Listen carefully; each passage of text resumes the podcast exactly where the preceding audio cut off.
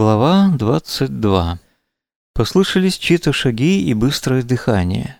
Полина и Капитолина многозначительно переглянулись и посмотрели на дверь. В проеме двери появился Иван и остановился у порога, настороженно и недоверчиво глядя на сестер. «Здрасте», — сказал он, — «что тут происходит?» Сердце Полины вспыхнуло от радости. Она почувствовала, что очень соскучилась по своему благоверному, но вслух сказала — «Ага, вот и наш муж явился. И даже не запылился.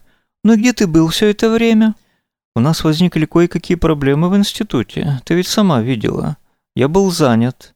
Все тем же настороженным голосом ответил Иван, медленно подходя к сестрам. «У вас все хорошо? Я надеюсь, вы не прикасались друг к другу?» Полина и Капитолина переглянулись и улыбнулись в ответ Ивану одинаково ехидно. Крепко взяв Капитолину за руку, Полина ответила, глядя Ивану в глаза. «Я вижу у тебя кругом одни проблемы, но мы с Капитолиной, с некоторыми из них, уже разобрались. Что бы ты вообще без нас делал?» «С Капитолиной?» — повторил Иван, глядя на их сцепленные руки во все глаза. «Со мной, то есть. Капитолина — это полное имя», — с явным вызовом сказала Капитолина — а ласкательно можно Лина, Капа, Капочка, Капуля и Капуся». «Капуся мне нравится больше всего», — сказал ей Иван с едва заметной улыбкой. «Только у меня маленькая поправка». Очень серьезно и очень по-взрослому обратилась Капитолина к Ивану и Полине одновременно. «Это не наш муж». «Как это не наш?» – растерялась Полина. «Это твой муж», – четко ответила Капитолина. «А я не замужем и никогда не была». «Спасибо», — сказал ей Иван. «За что? Ты только что махом решила одну грандиозную проблему». «Зато обозначила другую», — вставила Полина. «Какую?» — удивился Иван. «Капитолина — девица на выданье», — улыбнулась Полина. «У меня лично никаких проблем нет», — отрезала Капитолина, моментально покраснев. Иван, чуть наклонив голову, посмотрел на Капитолину внимательно, а затем подошел к ней совсем близко, провел руками по ее плечам и, приложив ухо к груди, прислушался. Капитолина залилась краской, а Полина явственно услышала, как гулко бьется ее сердце. Иван выпрямился, отодвинулся от Капитолины и снова посмотрел на нее очень внимательно. «Может, мне еще раздеться?» — спросила его сердито Капитолина. «Чтобы ты осмотрел меня полностью и сдать кровь из пальца или из вены?»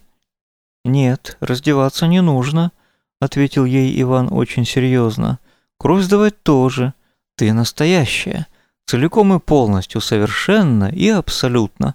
«Ой, спасибо!» — протянула Капитолина с таким наивным выражением лица и такой каверзной интонацией, что Полина рассмеялась. «Но хочу сразу предупредить, что серию различных тестов нам с тобой все равно провести придется», — сказал Капитолине Иван.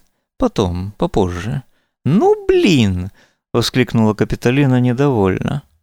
Иван перевел глаза на Полину, посмотрел на нее так, как будто хотел просверлить взглядом, и требовательно спросил, «Как ты это сделала?» «Разве только я?» — удивилась Полина. «Ты же первый начал эти твои рассказы. Про внутренний космос, про внешний космос». «Ну я-то да», — сказал Иван, — «а вот ты...» «Что-то ты темнишь», — заявила Полина. «По-моему, у тебя большой опыт». «В каком смысле?» «В смысле, женщины больше не нужны. Ты можешь клепать новых людей пачками». «Нет, не могу», — покачал головой Иван. «И никто не может. Ну, кроме традиционного способа, конечно. По крайней мере, не мог до сегодняшнего дня». «А Теодор и Марта?» «Теодор и Марта?» – переспросил Иван. Он покосился на Капитолину и закончил. Они устроены совершенно по-другому, хотя выглядят, думают, действуют и чувствуют, как настоящие люди. «Значит, для меня они тоже настоящие люди», — сказала Полина упрямо.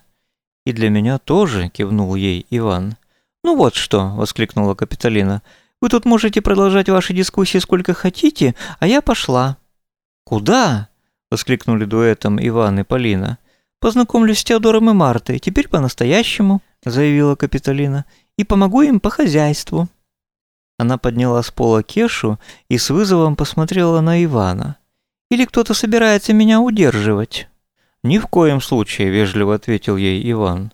«Только еще один вопрос. Можно?» «Ладно, давай», – недовольно буркнула Капитолина. «Как ты добралась сюда так быстро? И даже не одна?» Иван показал глазами на медвежонка в ее руках. Капитолина растерянно захлопала глазами. «Полина разрешила мне приехать, и я приехала, то есть это...» «Прилетела», – кивнул ей Иван, – «через пространство и время. Но как именно ты это сделала? Конкретно можешь сказать?» Капитолина ответила Ивану еще более растерянным взглядом и перевела глаза на Полину. «Лина, ну я не знаю. Иван, не мучай человека», — сердито сказала Полина. «Иди, Капуля, иди». Капитолина побежала к выходу из зала. Иван внимательно наблюдал за каждым ее движением, надеясь, видимо, что она сейчас ускорится и снова помчится через пространство и время. Но Капитолина не оправдала его надежд. Остановившись на мгновение в дверях, она обернулась к супругам и сказала неожиданно весело, «Только не очень затягивайте, а то мы будем обедать без вас». И убежала вниз. По ступенькам лестницы быстро застучали каблучки ее босоножек.